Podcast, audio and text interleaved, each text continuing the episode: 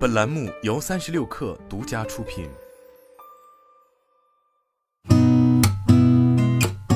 八点一刻，听互联网圈的新鲜事儿。今天是二零二二年八月二十五号，星期四，早上好，我是金盛。据证券时报报道，近日有网友表示，其购买的小鹏汽车旗下车型在上海市新能源汽车专用牌照申领时办理状态显示审核不通过，其原因大概率为违反上海市新能源办的政策，从七月开始停止小鹏汽车生产的 P 五、P 七等车型的新能源额度审批，具体恢复时间待定。对此，小鹏汽车客服回应称，已有一段时间系相关材料暂未提交。据了解，此事件是由于上海服务中心搬迁，相关信息未及时上传系统，所以导致部分客户的额度单审批失败，现在已经全面恢复。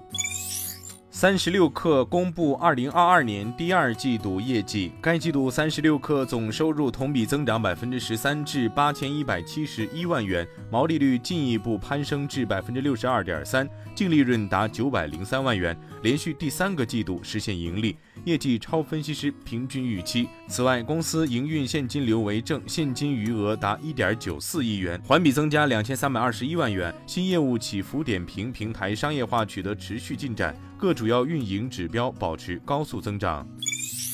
据证券时报报道，有消息称，汇聪网发布停工待岗通知，通知显示，汇聪三六零公司将于八月二十五号停止经营，全员工停工待岗，办公区关闭。对此，有汇聪网内部员工表示，此次发布员工待岗通知的公司主体是北京汇聪三六零科技有限公司，主营的是汇聪网的电话销售业务，占汇聪集团业务体量不到百分之一。自二零一九年疫情以来，汇聪网电销业务已连续亏损多年，早已不符合当今产业互联网发展趋势和集团发展战略。公司目前正积极寻求一切可能的方案，最大限度保障员工权益。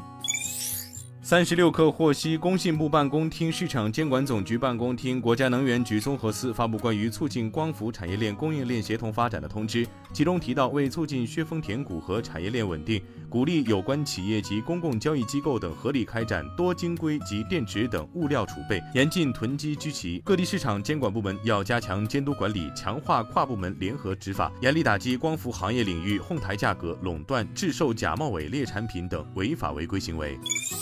宁德时代披露投资者关系活动记录表公告，关于储能电池毛利率下降到百分之六问题，公司回复称，储能和动力的商业模式和客户有所不同，储能价格传导机制较慢，对成本变动较为敏感，导致上半年毛利率偏低，与动力电池趋势类似，预计接下来毛利率会有所改善。大部分动力电池客户二季度价格调整协商已基本完成。储能还有一部分正在协商，公司与 ATL 成立合资公司，全面推进电动二轮、家储、无人机等应用场景电动化，目前相关业务正在开展。